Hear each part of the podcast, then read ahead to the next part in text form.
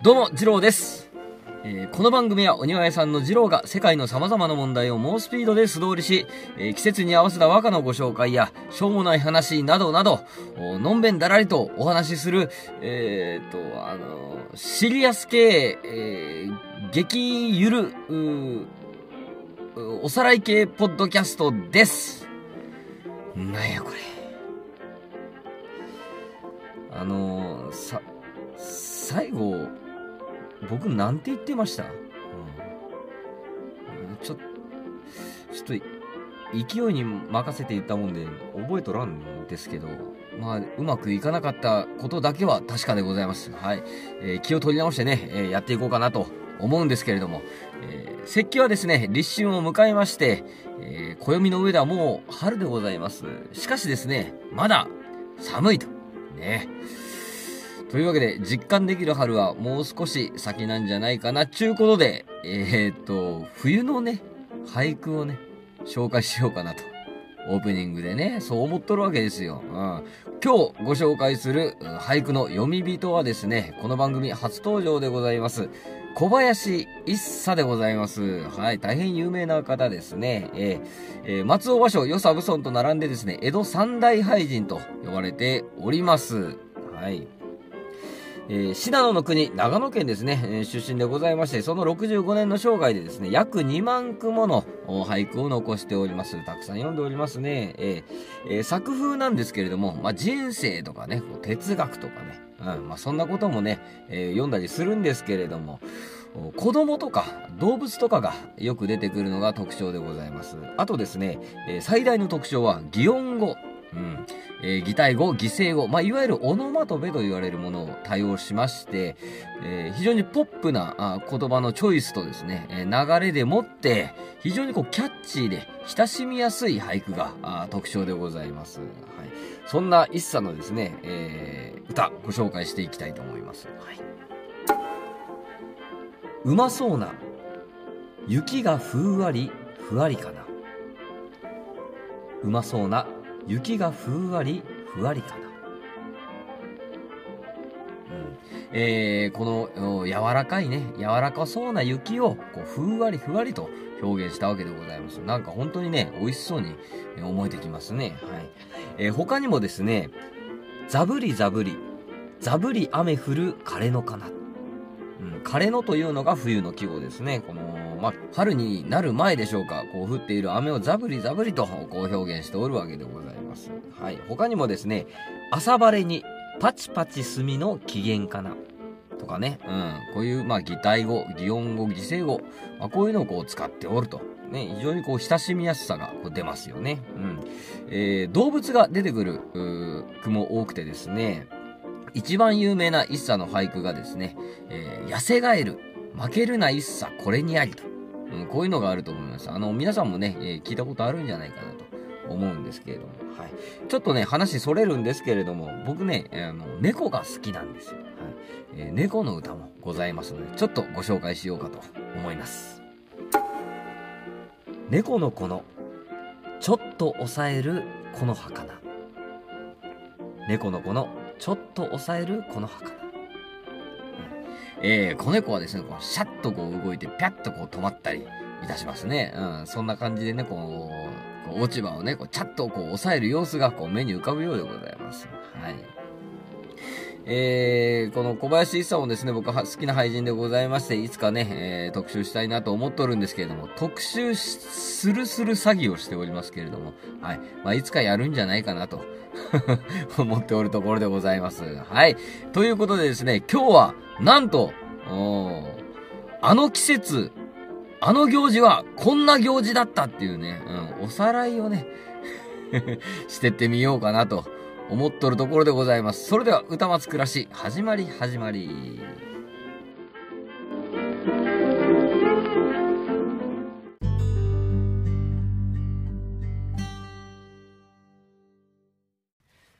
はい、本編でございます。今日はですね、えーそうです。タイトルにもなっておる通りですね、節分についてお話ししようと思うんですけれども、節分過ぎとるやないかと。うん。そうなんですよ。過ぎとるんです。まあ、そりゃね、うん、節分前に節分の話、それはしたかったですよ。うん、したかったんですけれども、あこのね、己のね、うん、この、だらしなさをね、甘く見ておりました。だいぶ過ぎてからですね、えー、節分の話ね、えー、することになりました。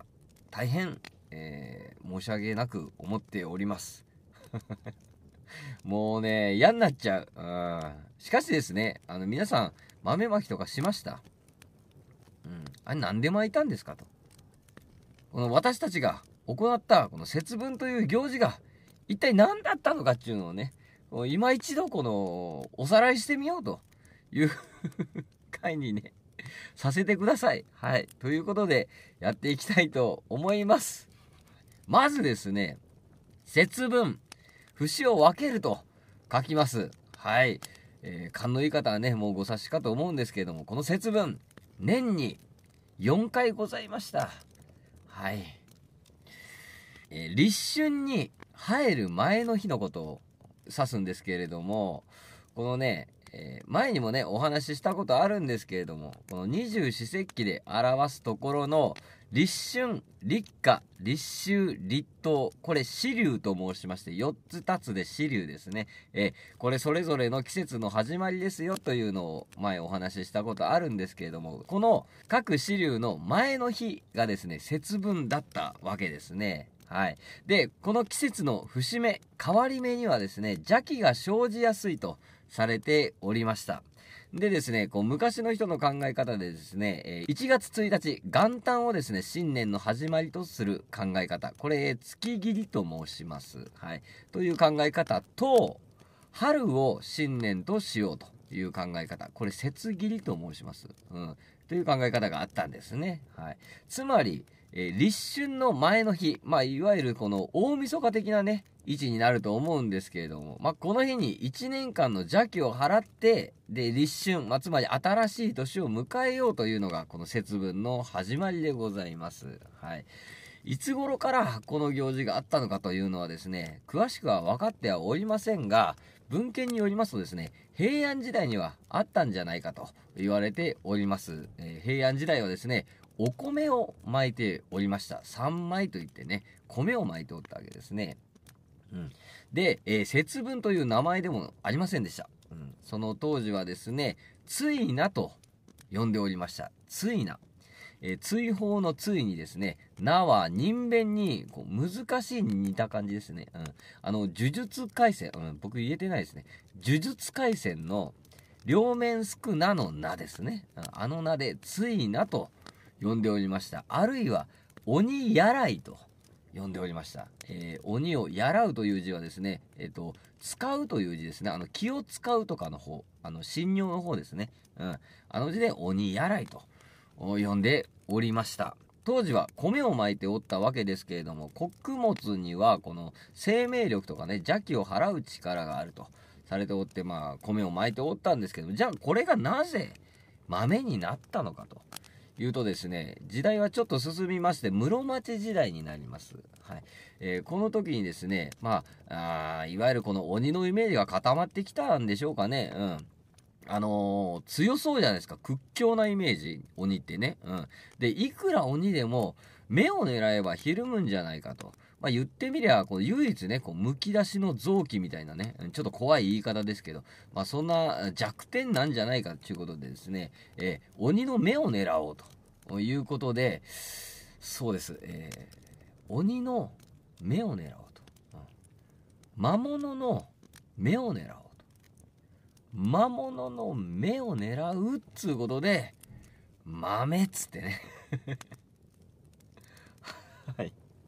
これ、まあ冗談みたいなね、えー、本当の話、本当なんですもん。うん。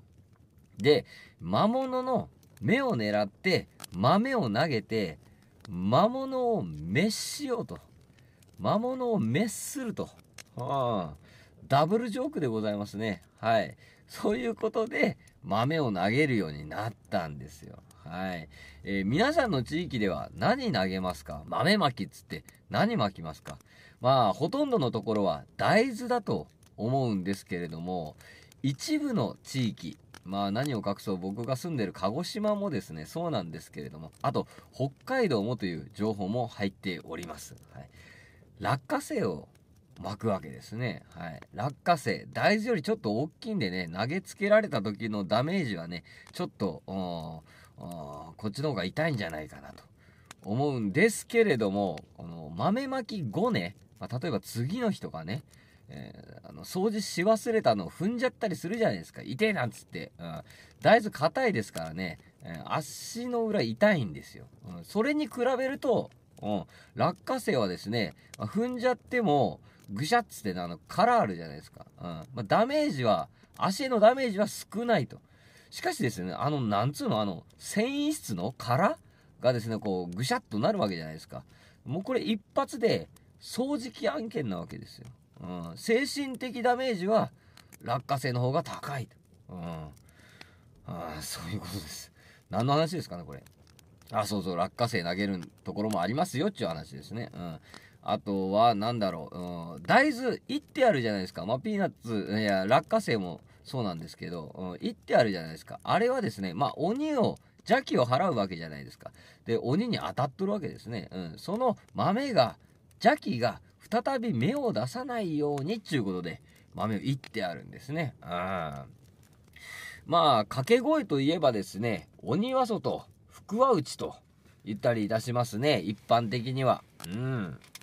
ところがですね、いろんな神社とかでね、豆まき会みたいなね、節分会みたいなのがあると思うんですけれども、世の中の神社にはですね、鬼を祀っていると、ところもあるわけですよ。まあ、または、鬼を神様の使いとして祀っているところがあるわけですね。うん、そういうところはですね、鬼も内というわけですね。うん、福は内だけではなく、鬼も内。鬼は内とかね、うん言ったりするわけですね。うん。あとですね、鬼がつく名前、名字ですね。うん、とか、鬼がつく地名。うん。そういうところもですね、鬼はうちとか、鬼もうちとか言ったりいたします。はい。ちょっと調べて面白かったのはですね、二本松藩。これ、福島県の二本松市のあたりなんですけれども、そこの藩主がですね、庭さんという方だったんですね。うん。ということはですね、鬼は外言っちゃうと、鬼は外。ね、ちょっと悪口言っちゃうと。岩さんの悪口を言っちゃうっていうことで、そこはですね、その日本松藩は、鬼外と、うん、言っとったみたいでございます。ね、そういうところもあるっていうことですね。はい。えー、あとですね、えっ、ー、と、北海道、長野、石川、福井、京都、長崎などの一部ではですね、ごもっともと、合いの手を入れるところがあるみたいですね。まあ、一般的にはこの、鬼は外、福は内じゃないですか。その後にごもっとも、ごもっともと、合いの手を入れる地域があるみたいでございます。はい。えー、ごもっとも様とかね、言ったりもするみたいですよ。うん、面白いですね。うん。あと、豆まきといえばですね、渡辺さんですね、やっぱり。うん。渡辺さんという方はね、えー、豆まきせんでいいんですよ。はい。これはですね、源の頼光という、まあ、武将がおったんですけれども、その頼光にね、使える頼光四天王と言われる方々がおったんですけれども、武将がね、おったんですけど、その筆頭である渡辺の綱という人がおったんですよ。まあ、この人がですね、あのー、各地の鬼をバッサバッサやっつけていったっていうこう伝説が残っております。はい。えー、つまりですね、えー、鬼は渡辺さんに弱かったんですよ。うわ、渡辺さんだ、怖えっつって。うん。えー、ということでですね、渡辺さん家にはそもそも鬼が寄ってこないと。うん、いうことで、渡辺というお名前の方はですね、豆まきせんでよろしいと。言われております。えー、これを聞いてくださっているリスナーの方でもですね、渡辺さん、えー、お一家族ですね、確認できております。はい。えー、渡辺さんは、豆まきせんでいいと、あいうことなんですけれども、やっぱりね、渡辺さんだって豆まきたいと思うんですよ。うん。いい、やってこう。うん。さらにね、うん。やってこうよ、みんな。毎年ね。うん。はい。豆まきはこんぐらいでしょうかね。あとは何といっても、恵方巻きですね。うん。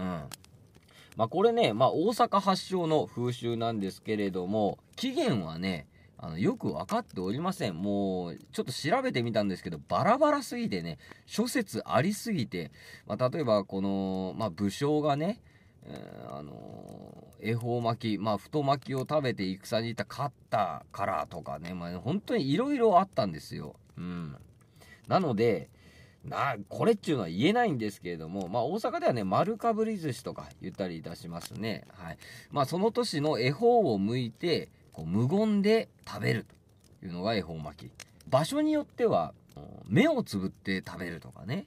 うん、真っ暗にして食べるとか。うん。あとは、笑いながら食べるっていうところもあるみたいですね。うん。あんなもん、あのー、笑いながら食ったら、なんか、お、なんか、詰まって死んじまうんじゃないかなと思うんですけど。はい。まあ、そういうところもあるようでございます。はい。食べるときは注意しましょうね、っていうことで。です。はい。えー、あとですね、まあ、これも西日本の風習みたいなんですけれども、ヒイラギイワシですね。はい。えー、ヒイラギの枝に焼いたイワシの頭を刺してですね、玄関に飾ると。焼いかがしと呼んだりもするようでございます。はい。まあ、ヒイラギのね、トゲが鬼の目に刺さるということで、まあ、あの、鬼が苦手な植物と、まあ、あと匂いがね、イワシの匂いが嫌いっていうのもあって、頭をこう、飾る。ようでございます。で、えー、イワシのこの頭を飾って、その胴体の部分、体の部分は食べると。だから、こう、節分にイワシ料理が出たりするんでしょうな。うん。あとですね、えー、飾り物でですね、えー、面白かったものが、メカゴというのがありまして、えー、網目のね、多いカゴを飾ったり、玄関にね、するみたいでございます。これはですね、えー、そのカゴの目を鬼が数えてるのに忙しくなっちゃって、うん、入ってこれなくなるっていうね。そんなことあんのかなって思いますけども、うん、まあ、こうやってこうか、カゴをね、飾るところもあるみたいでございます。あとちょっと面白かったのが、えー、長野県の一部でですね、白いお札に、ひらがなでカニカヤと書いて、うん、あのー、玄関とかね、納屋の出入り口なんかにこう貼るみたいですね。うん、それを見た鬼はですね、なんじゃこらと。意味が分からず迷ってしまうっていうね、うん、まあ面白い風習もありました。はい、カニカヤ。うんまあ、あとはね、えー、ツタでできた飾り物を飾って、このツタに絡まってね、鬼が入れなくなるとか、まあ、そういうところもありましたね。はい。あとはですね、厄払いの方法。うん。これもね、いろいろありました。うん。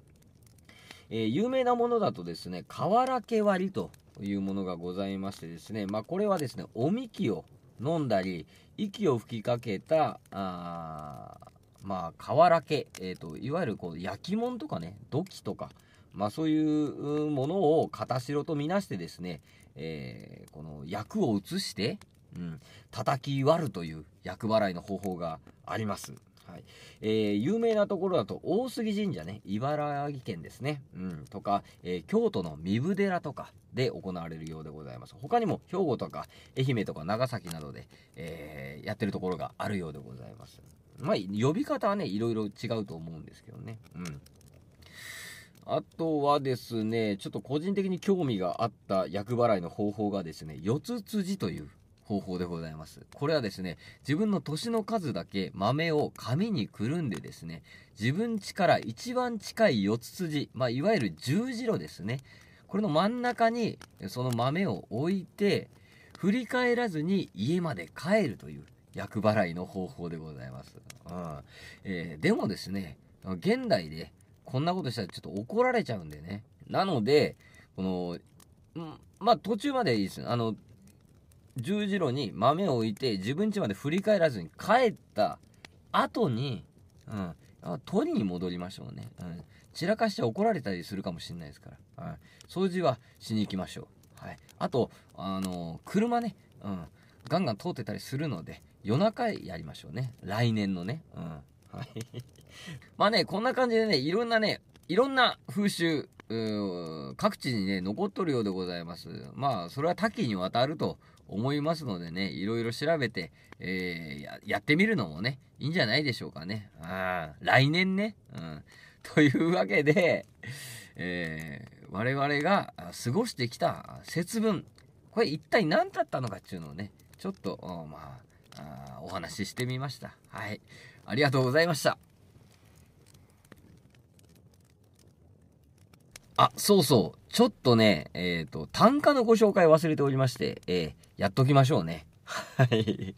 今日ご紹介する単価の読み人はですね、香川歌劇という方でございます。鳥取県出身の、まあ、江戸時代後期の歌人ですね。はい。えー、ちょっとね、難しい言葉も出てくるんですけれども、簡単にね、ご説明していこうかなと思います。香川歌劇が読んだ節分のこの歌でございます。家ごとに、なやらう声ぞ聞こゆなる。いずくに鬼はすだくなるらん。家ごとに、なやらう声ぞ聞こゆなる。いずくに鬼はすだくなるらん。はい。まあちょっと難しいね、言葉出てきましたけれども、まあ意味はですね、家々を追い払われた鬼どもは、どこに群れ集まっているのだろうかと。あまあちょっとね、まあ架空の鬼、うん、まあこの鬼を追っ払うという風習をね、ちょっとからかったようなね、うん、まあふざけて読んだ、あ短歌ということでね、ちょっと面白かったんでご紹介しようかなと思っておったわけでございます。はい。えー、これにて、えー、我々が過ごした節分とは一体何だったのかというお話、ありがとうございました。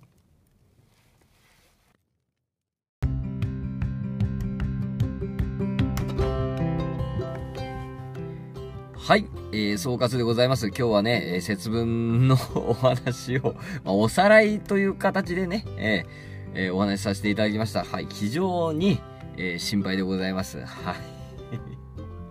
もう本当にね、ズボラで申し訳ない。うんまあ、来年のためのこう、ね、えー、基礎知識というかね、予備知識というか、そういう感じでね、はい、受け取っていただければなと思います。はい、えー、最後なんですけれども、ちょっと雑談させていただこうかなと思いまして、はい、一つね、嬉しいニュースがあったんで、まあ、ちょっとゲーム関係なんですけれどもね、はい。えっ、ー、とですね、僕の好きなゲームにデスストランディングというゲームがあるんですよ。はい。えー、まあ、どんなゲームなのかっていうとですね、まあ、宅配人のゲームなんですね。えー、まあ、依頼を受けて荷物を受け取って、え、待ってる人のところに届けてあげると。結構ね、シンプルなゲームなんですけれども、意外と奥が深いんですよね。うん。まあ一応オンラインゲームなんですけれども、自分のワールドには自分しかいないんですね。うん。他のプレイヤーは出てこないと。オンラインのね。うん。じゃあ何がオンラインなのかというとですね、こう荷物を運ぶ時にですね、まあ川があったり、山があったり、崖があったりするわけですよ。うん。で、その川に誰かが橋を架けてくれてると。山に、えはしごをかけてくれてると。崖にロープを垂らしてくれてると。それを使わせてもらったりね、するわけですよ。それに対して、いいねをし合うんですね。感謝し合うんですよ。はい。えー、時にはですね、この広大なフィールドにこうポストがあって、えー、アイテムが入ってたりね、うん、これ使ってくださいっていう感じで、アイテムが入ってたり、またはですね、諦めざるを得なかった荷物、これちょっと持っていけなくなっちゃったから誰か頼むと、あっち方面に行く人がいたら頼むという感じでね、荷物が託してあったりとかですね、あとは、あの、標識を立てられるんですよ。うん。あの、BT っていうね、幽霊みたいなね、え敵が出てくるんですけれども、この先 BT 出るから注意しなとかね、あとは山の途中でこう、もうちょっとだよ、頑張れとか、そういう標識を立てられるんですね。うん。か感謝し合うというかね、非常にこう、いいゲームだなと思ってですね、本当に好きなゲームですね。えー、あのー、主人公のサムはですね、あの、ノーマン・リーダス、ウォーキングデッドのね、ですし、あの、キーマンとなる男、クリフというキャラクターが出てくるんですけども、その人はですね、あの、マッツ・ミケルセンがやっております。非常にかっこいい。うん、まあ、風景とかね、画像も綺麗ですし、もう本当映画みたいなゲームでした。ストーリーもね。うん。で、そのデス・ストランディングに2が出ると。この間ね、えー、まあ、デモムービーみたいなのがあってですね、嬉しくて、ちょっとお話ししてしまいましたが、はい。えー、まあそのデモ見ている限り、ちょっとね、アクション要素が強くなるのかなとか思ったりしてますけど、非常にもう楽しみと。いうことですね。来年だったかな ?2025 年発売だったから、まだちょっとね、しばらく時間はあるんですけれども、楽しみで待っておるところでございます。はいえー、ストリートファイター6もね、もう本当にできない日もたくさんあるんですけれども、まあ10分とか、あ15分とか、まあぼちぼちね、ちびちびやっております。はい。えー、どなたがね、えやってる方いたら声かけてください。はい。ということで、今日はね、えー、この辺で おいとましようかなと思います。ご意見、ご感想、ご指摘等ございましたら、番組の X アカウントまで DM いただきますか、ハッシュタグひらがなで歌枕つけていただきましたら、えー、ジロー、可及的速やかに、最近ね、見れてないんですよ、全然。うーん。いかんなと思いながらですね。ああのー、ちゃんと見に行きますので、えー、番組と合わせてね、フォローの方よろしくお願いいたします。またはですね、えー、お便りフォーム、概要欄に貼っ付けておりますので、え川柳、俳句、短歌、思いついたよっていう方はね、えどしどし、もうルールなんてありませんから、僕の番組には。はい。何でもいいので、送っていただければなと。あと、普通のお便りもね、お待ちしておりますので、よろしくお願いいたします。はい。というわけで、えー、最後までお聴きくださりありがとうございました。ジローでした。またいつか。